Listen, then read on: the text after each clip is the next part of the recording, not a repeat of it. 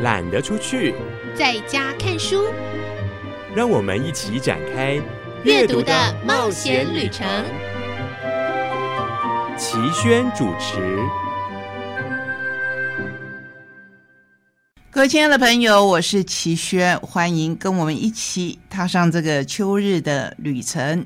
今天的书要跟各位介绍，是我们要好好的去思考的书。之前不知道您还记得我们介绍过关于哲学的课吗？其实哲学如果再加上了灵学，加上了信仰，它就是一种宗教。所以，我们今天要介绍同一家出版社在同一个时期出版的另一本也是思辨的书，就是《宗教的四十堂公开课》。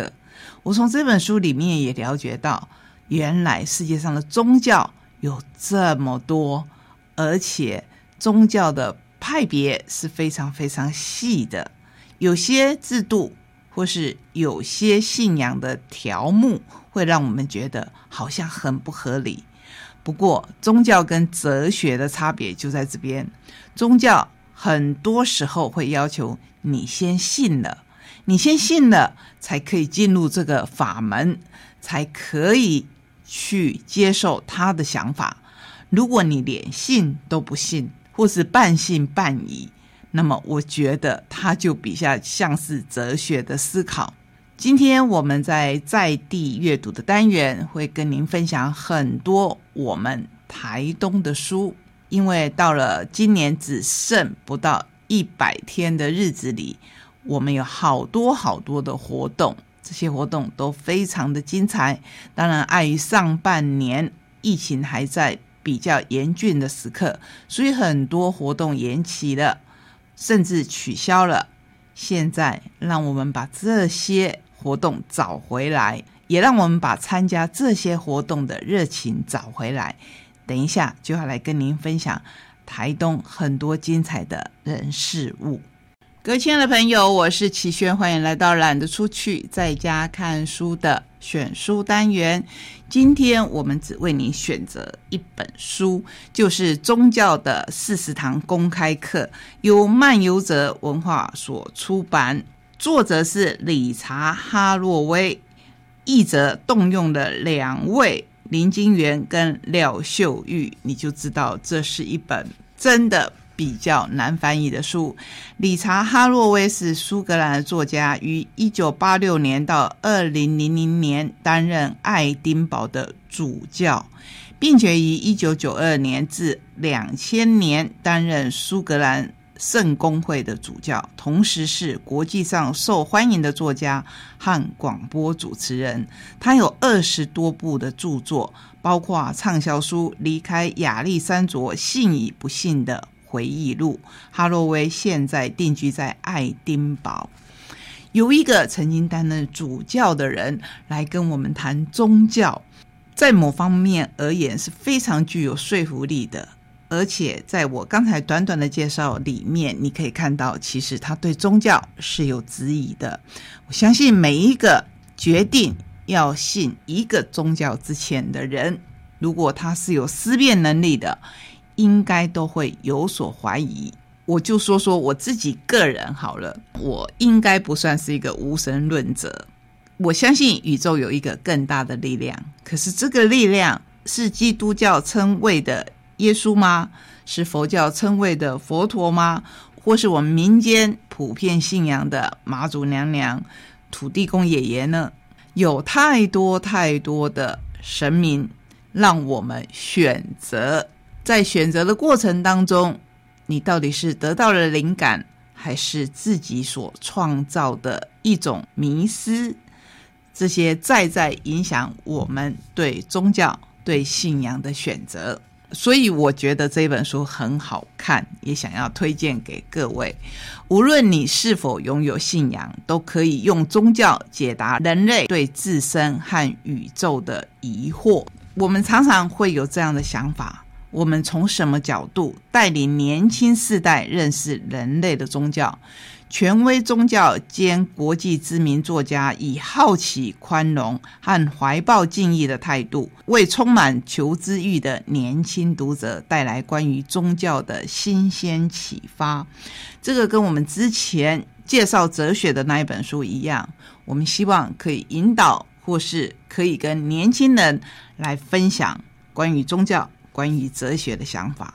身为人类，我们总忍不住想要知道关于自身的事，以及我们来自何处，是否有人创造了宇宙，死后会发生什么事？真有另外一个天堂？跟神明祈祷有用吗？透过宗教，我们找到许多不同的解释。本书记录从文明之初到二十一世纪。贯穿世界的宗教史，除了犹太教、伊斯兰教、基督教、佛教和印度教等主要宗教的介绍，更探索宗教最初的起源和转变，揭示教育规范及思想产生的意义，甚至人性面的光明与黑暗。例如，不同信仰如何看待偶像，如何运用方法懂得幸福，宗教。为何会导致敌意和暴力？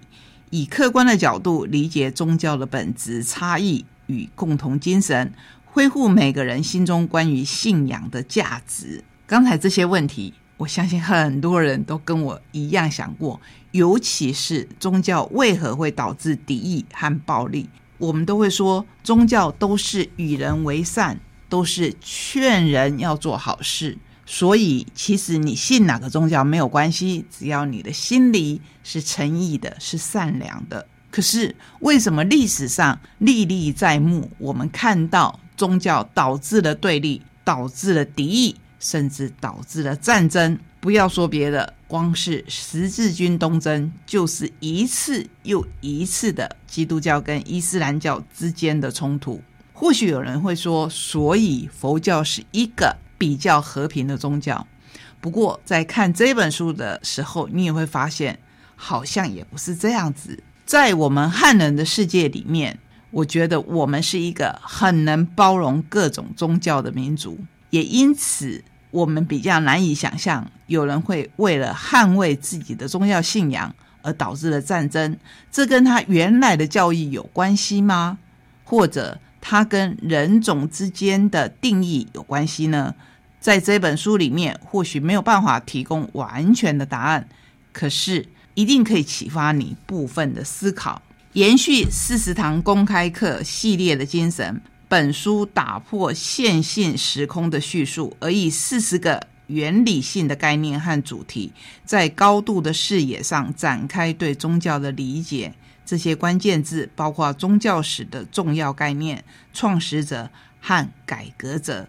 重大里程碑事件以及特殊教义，不管你是否身为信徒，宗教都与你有关。这件事情真的很重要，我也觉得是这一本书乃至于我们认识宗教的主体。不管你是否身为信徒，宗教都与你的生活息息相关。而关于信仰的力量，以及它从古到今持续。发挥的重要影响。身为前主教的哈洛威，以最开放和宽容的立场，提供我们深具同理心并且条理的指引。这本书涵盖了很多很多的宗教，也叙述了很多我们不是那么熟悉的宗教。我自己看了以后，或许也没有所谓的答案可以提供给各位。不过，你把它当故事书来看。它也是非常好看的一本书，人人都爱听故事。宗教史其实就是一本故事史，这里面有发起的人，有中间改革的人，有自己在创教派的人，每一段都非常的精彩。首先，我们当然要来看看作者的开宗明义。不过，在这之前，还是要介绍我刚才说的。既然动用到两位译者，这一本书它确实是不好翻译的。林金元专职译者，嗜好文史，悠游于花鸟杜鱼的世界，译著有《情绪之书》、树的智慧，一位昆虫学家的草地探险等等。你从他翻译的面相就可以知道，他是一个能够翻译各式各样书的译者。我们再来看看另外一个译者的介绍：廖秀玉，辅仁大学翻译学研究所中英笔译组毕业。曾任金融机构翻译人员，喜欢在文字堆里打滚，亦有发光体、独居生活、爱丽丝镜中奇缘等等。漫游者既然找了这两位翻译，就表示他们是够资格来翻译这一本书的。而我们看到译文，当然经过了编辑的努力，也确实可以传达出很多原本作者的意思。当然，翻译不一定是百分之百的传达，可是作为一个像摆渡人一样，或是作为桥梁，我自己也是一个译者，我们都以尽量能够贴近原书来努力。作者在一开始就开宗明义的说：“宗教是什么？它源自哪里？宗教源自人类的心灵，因为它来自于我们。”这就是我长久以来的疑问：神。是真的存在的吗？或者神是由我们人类的各种情绪，不管是喜怒哀乐，不管是爱，或是恨，或是恐惧，所创造出来安慰我们的呢？所以我对这一本书就相当的感兴趣。如果你也有跟我一样的疑问，相信在这本书里面也能够找到阅读的无比乐趣。我们继续再看下去。地球上的动物们似乎不需要宗教。据我们所知，他们没有发展出任何宗教，因为他们比我们更能与生活融为一体，凭着本能行动，顺应生活，而未曾时时刻刻加以思考。但是人类已经失去了这种能力。不知道你对前几个礼拜的故事还有没有印象？就是我们跟香蕉其实有百分之二十五的基因是一样的，那跟我们最相近的猿猴有百分之九十九的基因是一样的。不过在这百分之一里面，我觉得最大不同就是我们可能有思考，或者说我们的思考能力是比较深的。一般人或许会说：“哎呦，生活都来不及，我想在无微博哎，是。”可是这个微博有时候就是影响我们生活最深的，难怪作者会说，我们已经失去了跟生活融为一体的能力。大脑的发展让我们拥有自我意识，我们对自身感到兴趣，忍不住对事物好奇，忍不住去思考。我们所思考最宏大的事物，就是宇宙及其起源。有谁创造了宇宙？我们将这个可能的谁或事物简称为神。那些认为神存在的人被称为有神论者，而那些认为神不存在、主张人类是独立存在于宇宙的人，则被称为无神论者。关于神及他对凡人有什么期许等相关研究，称为神学。我们忍不住对自己的另一个大灾问是死后的遭遇，在我们死亡之后，究竟是纯粹的死亡，或者将会发生其他的事情呢？如果会发生别的事情，那会是什么样的事情？我相信一般人最常想到的就是天堂与地狱，这个规范了我们。目前生活的一些行动，也因此它显得那么重要。不过这一本书，如果你想从目录去看，或是先去挑你想要看的章节，那我们就来介绍。第一章有谁在？第二章门，第三章轮回，再下来有一化为多，那当然就是宗教。从一开始。也许是一个的，就像是我们的语言，人类传达语言的能力，后来也繁衍成很多很多的语言。第五，从王子到佛陀，稍有认识的人应该都知道这是在讲哪一门宗教。第六，不伤害，还有流浪者芦苇丛中，芦苇丛中讲到的，如果你对西方的宗教有兴趣，然后你看过电影、看过故事，就会知道芦苇丛中飘来的是谁。他就是后来提出十诫理论的摩西。每一个宗教都有先知，再下来就提到末日、异端、最后的战役、世俗宗教、道，道跟我们可能就比较有关系了。搅动泥浆，宗教成为个人的事，改变信仰。弥赛亚，耶稣来到罗马，教会当家，最后一位先知，臣服、圣战、地狱、基督代理人、抗议、大分裂、纳奈克的改革。中庸之道，砍掉野兽的头。朋友，美国制造，在美国出生。这里面特别提到的是由美国创造出来的宗教，大失所望。神秘主义者和电影明星有没有引起你的兴趣？神秘主义者为什么会和电影明星成为本书的第三十六个章节呢？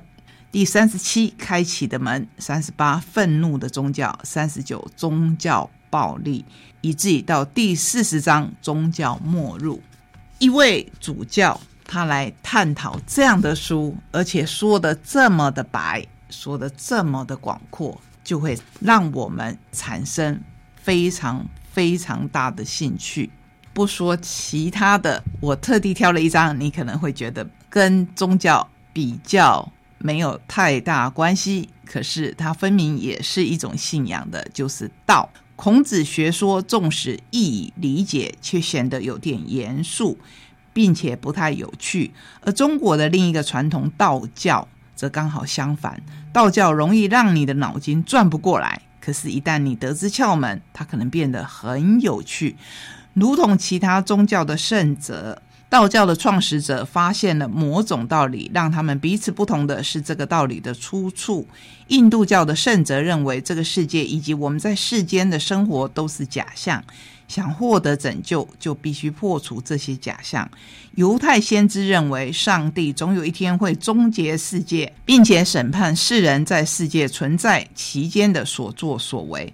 对这两个宗教而言，世界和人在世界中的地位是一个必须解决的问题。他们往外找答案，道家则有不同的想法。他们关注的是这个世界，并且喜爱他们所看见的东西。好，我只分享到这边，因为这本书实在相当的精彩。你可以看到很多宗教的起源，你甚至可以看到很多后来我们称为先知的人，他当初是如何破除对于偶像的看法。包括我们比较熟知的亚伯拉罕，他们家算是一个比小康家庭还要好一点的富裕之家。除了牧羊之外，爸爸会刻神像。可是当他叫亚伯拉罕看店的时候，亚伯拉罕会对来买神像的人说：“这些神像都是刻出来的，哎，如果他们受损，也没有办法保护自己，那你们为什么还要相信神像呢？”或许这是后来。他破除偶像看法的一个起源点，这是一本相当有趣的书，所以今天特别推荐给您，希望您有时间可以看一看。